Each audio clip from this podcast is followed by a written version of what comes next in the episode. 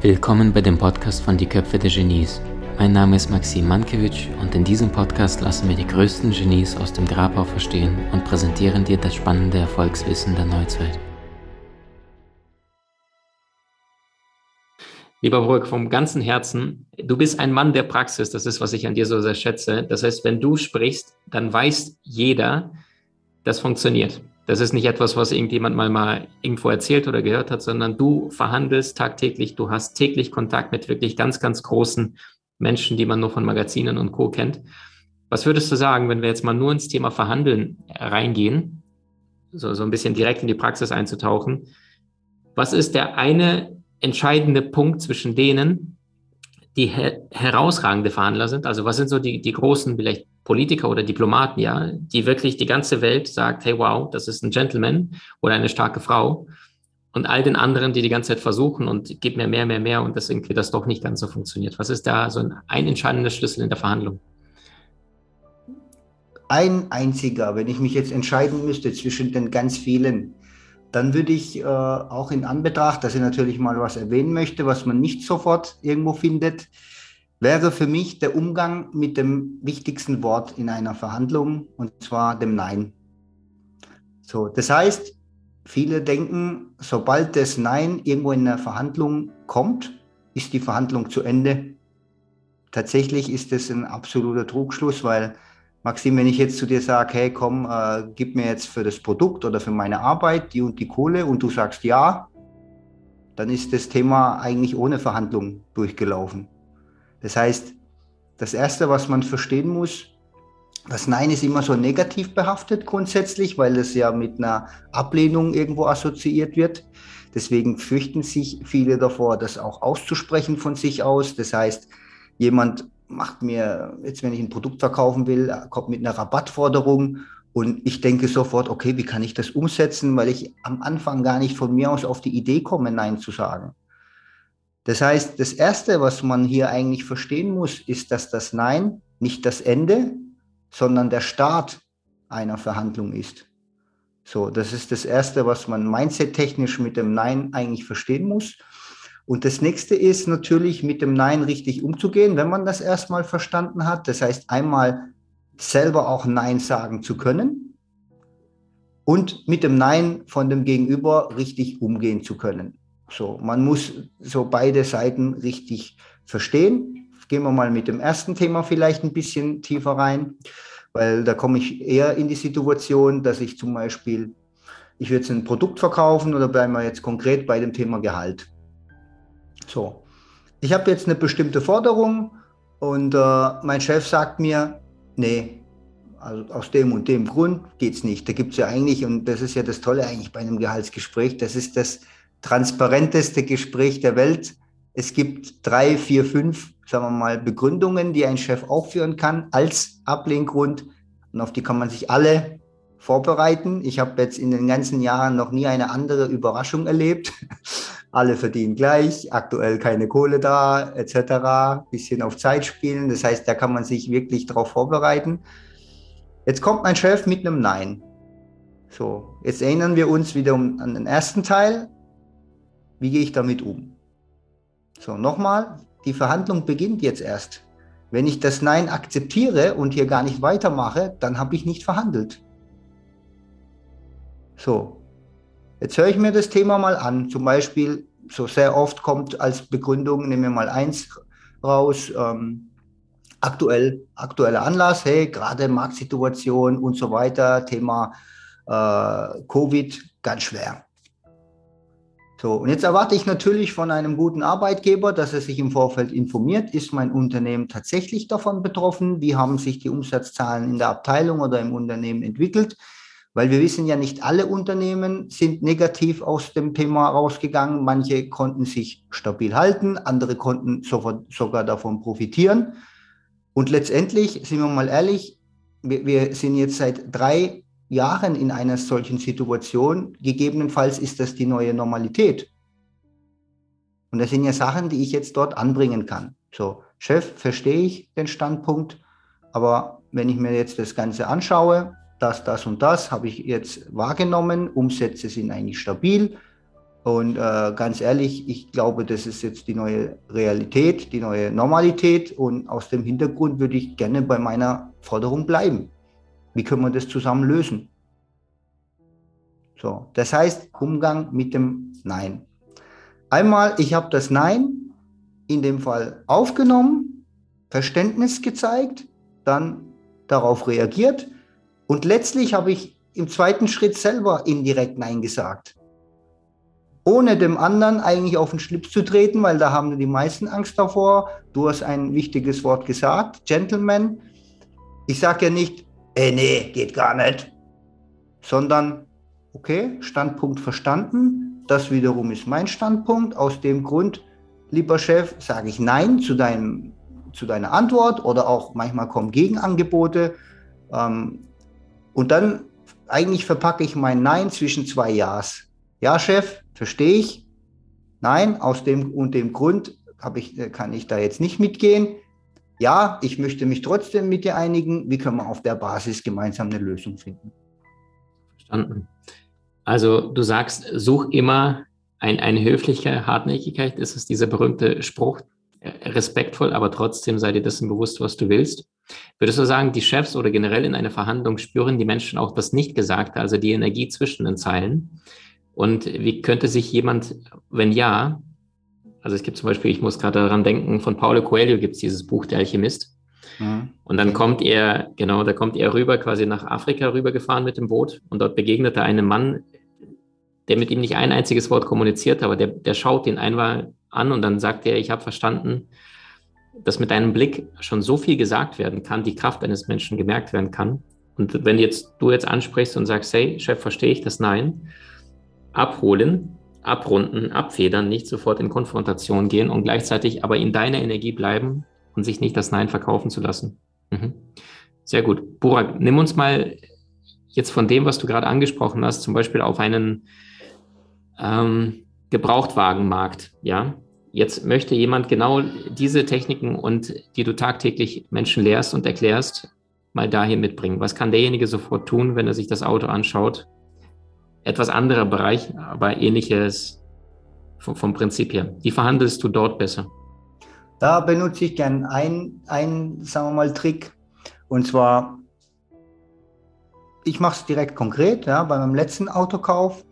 Es gibt ja immer im Rahmen einer, sagen wir mal, Autobegutachtung, das kann ja jegliches mögliches Produkt sein. Ich schaue mir das Produkt an, dann gibt es das Auto, den Preis, aber dann gibt es außenrum noch diverse Themen. So.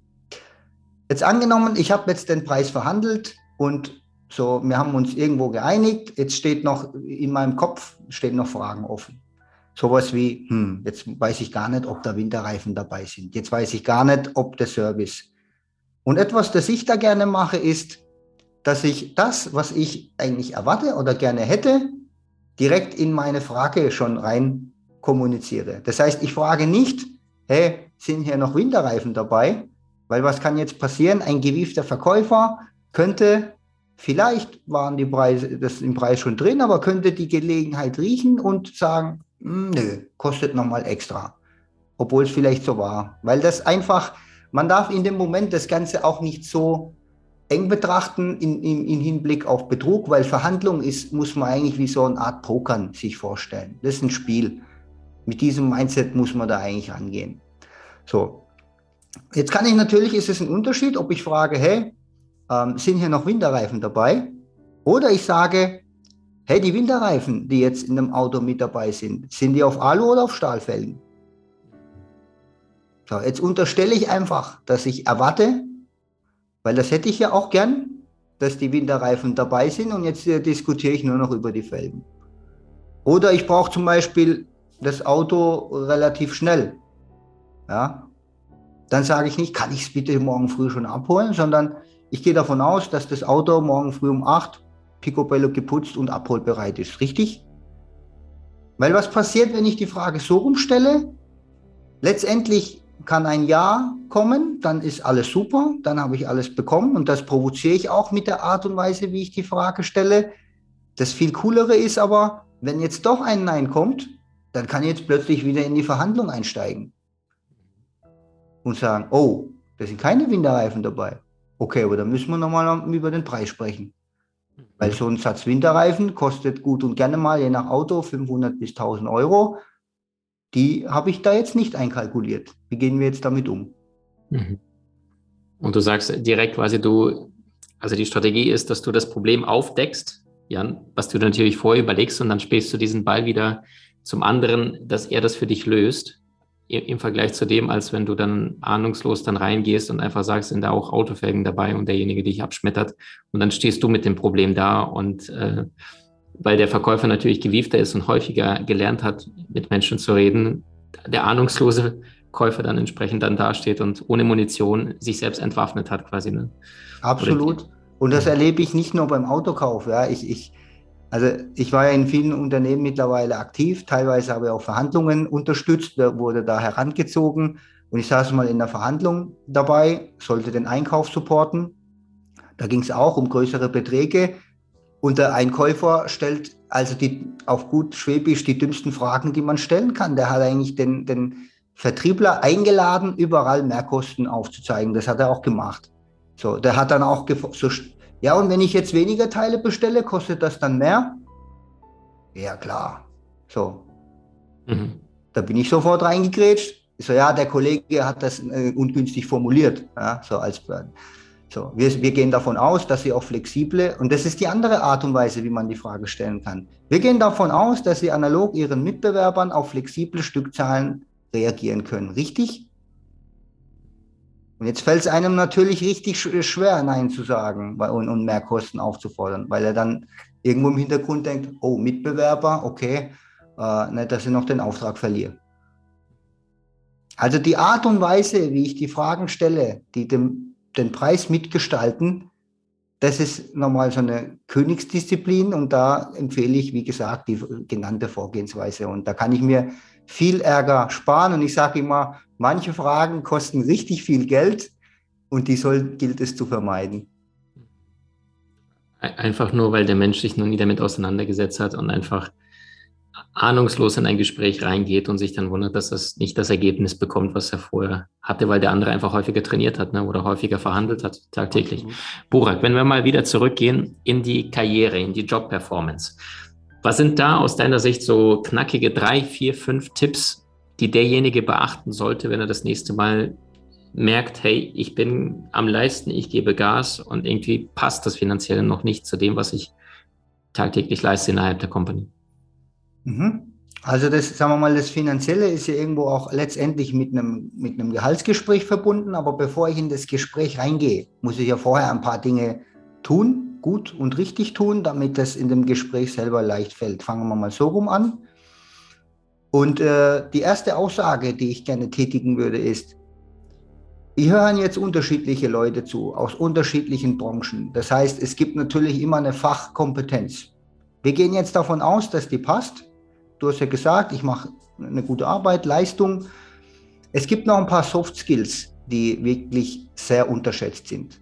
Und etwas, das wirklich äh, kaum einer eigentlich im Bereich Karriere drüber, drüber spricht, was aber sehr viel indirekt mit dem Thema Selbstvermarktung zu tun hat, ist Gelassenheit. So.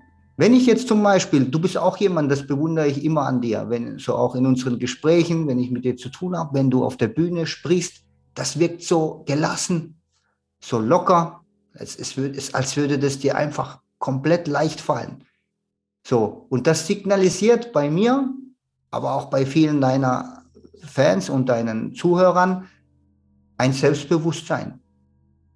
Allein durch die Gelassenheit. Warum? Weil man merkt einfach, dass das so natürlich kommt, dass du nicht aus der Ruhe kommst. Auch, und das ist auch der Unterschied, wenn ich jetzt, ich selber bin ja leidenschaftlicher Projektleiter und Führungskraft im Projektmanagement. Und wenn ich die guten und die schlechten Projektleiter miteinander vergleiche, dann sage ich intuitiv, ist das Erste, was mir einfällt, ja, die haben ihren Job im Griff.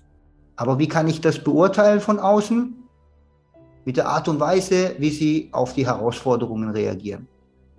Wenn ich jetzt jemand habe, der bei jeder außerplanmäßigen Herausforderung, und das gibt es ja oft im Arbeitsleben, erstmal beginnt zu meckern, rumzuschreien, nervös zu werden, dann erstens tut sich das auf die ganze, das ganze Team reproduzieren.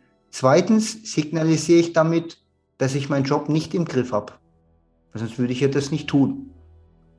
Und Menschen lieben es, anderen zu folgen, die eben das können. Weil letztendlich ist das eine menschliche Reaktion, aber in dem Moment, wo Panik herrscht, will man zu den Menschen, die mit der Panik umgehen können. Und äh, das ist etwas, das, das war so mitunter das Erste, was ich mir antrainiert habe. Hey, erstmal durchatmen, nicht in das Musterverfahren, äh, scheiß Lieferant, scheiß Kunde, scheiß dies, schon wieder Terminverzug, schon wieder dies, sondern erstmal durchatmen und dann eine Lösung suchen. Ist mega einfach, aber wenn du dir die Büros in Deutschland vor dein geistiges Auge, sagen wir mal, äh, ablaufen lässt, dann siehst du nur eine Handvoll Menschen dieser Art, aber ganz viele, die dann intuitiv anfangen rumzujammern. Jammern hat übrigens noch nie geholfen. Ähm, und das nach außen, und das ist ja das Problem, sobald das nach außen sichtbar wird, signalisiere ich, scheiße, ihr habt den Job nicht im Griff. So, das ist das Erste. Weil wenn ich das Stichwort Selbstmarketing irgendwo nenne, gibt es Leute, bei denen entsteht erstmal so ein Widerstand, weil sie denken, ah, ich muss mir irgendwie für was darstellen, was ich nicht bin. Darum geht es gar nicht. Das ist falsches Selbstmarketing, da bin ich auch kein Fan davon. Es geht nur darum, und das hilft dir auch bei der Lösungsfindung, mal durchzuatmen, einmal mal wieder runterzukommen und dann eine produktive Lösung finden. So. Das ist so mitunter, sagen wir mal, das Wichtigste, weil das, das wird von außen sehr schnell wahrgenommen.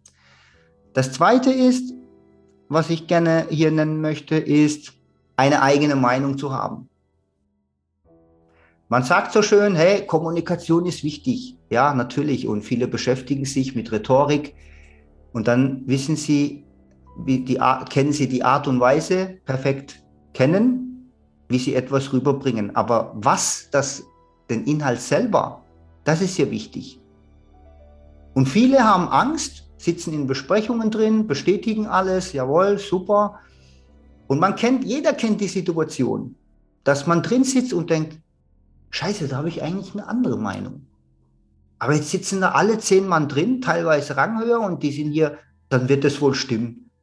Deshalb bleibe ich mit meiner. Und das ist so ein vergeudetes Potenzial, auch für die ganzen Unternehmen. Die Unternehmen, also wir auch, wir, wir, wir machen uns so viel Gedanken, wie kriegen wir, wie kommen wir an solche neuen Ideen ran, während die Leute Angst haben, die zu nennen.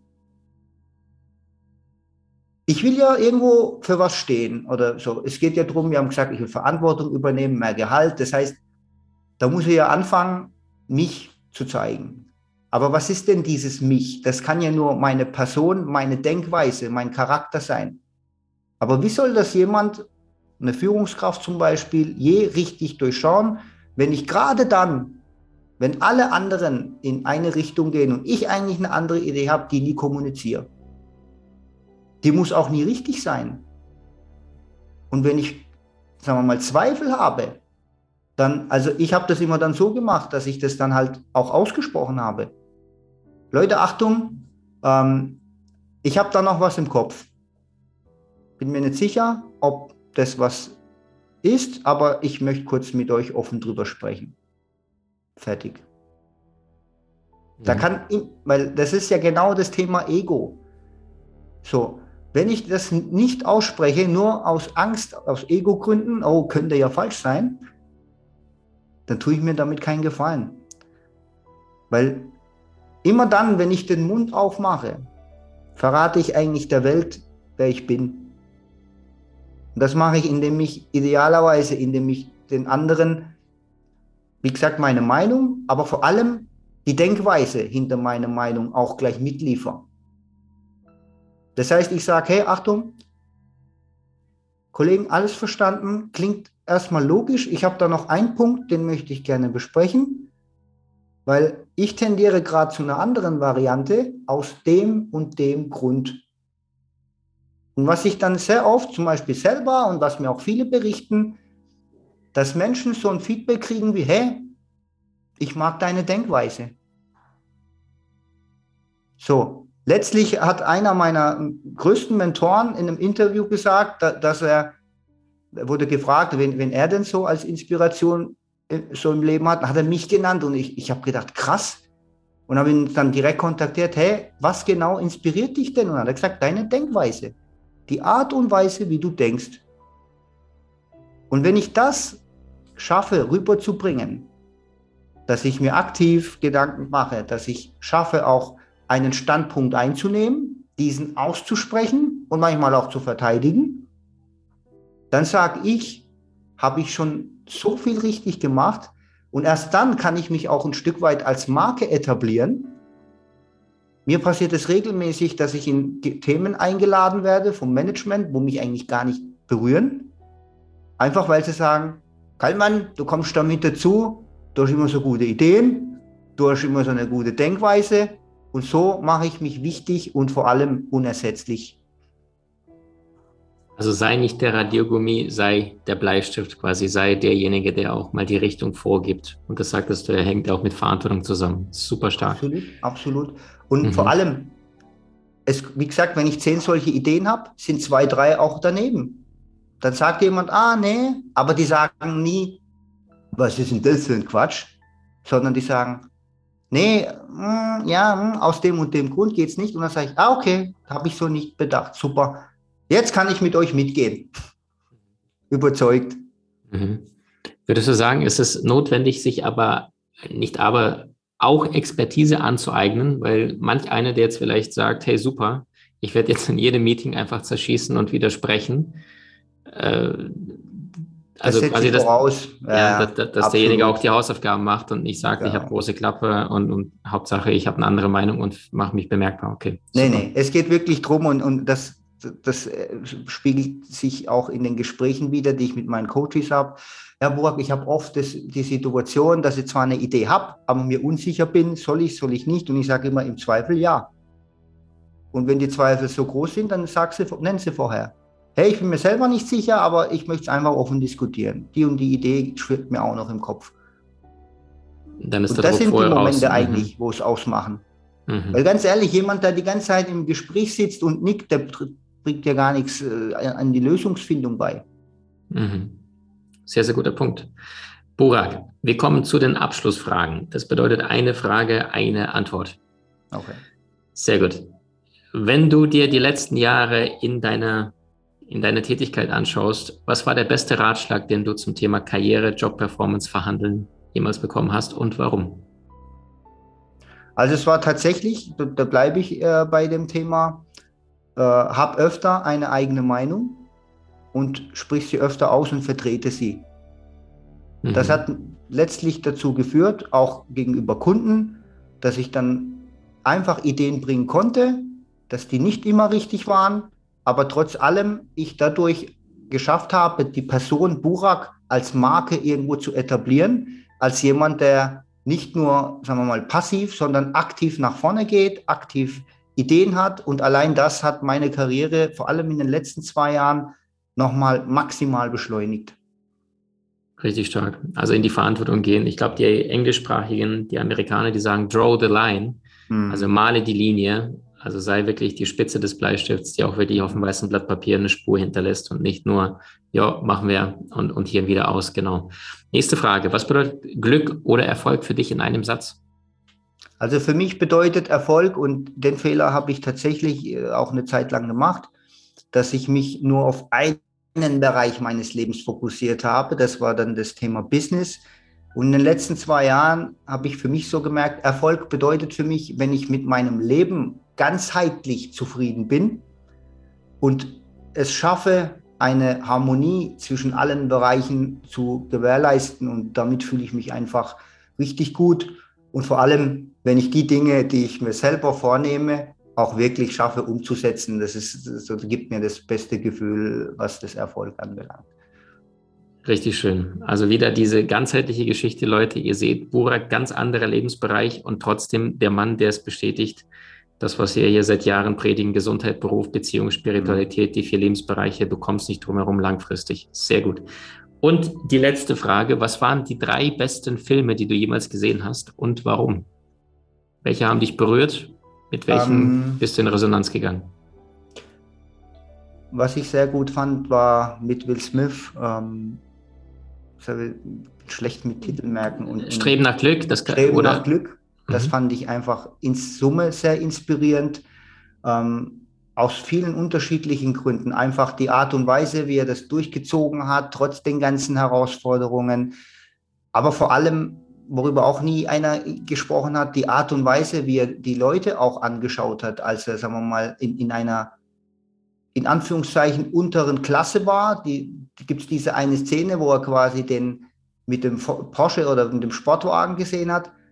Und im Gegensatz zu vielen anderen hat er nicht gedacht, oh, was ist denn das für ein Arschloch, sondern ist wirklich sehr wertschätzend zu dem Mann hingegangen und hat ihn dafür bewundert, gelobt und gefragt, was muss ich eigentlich tun, um auch so ein Auto zu fahren. Das fand ich sehr inspirierend.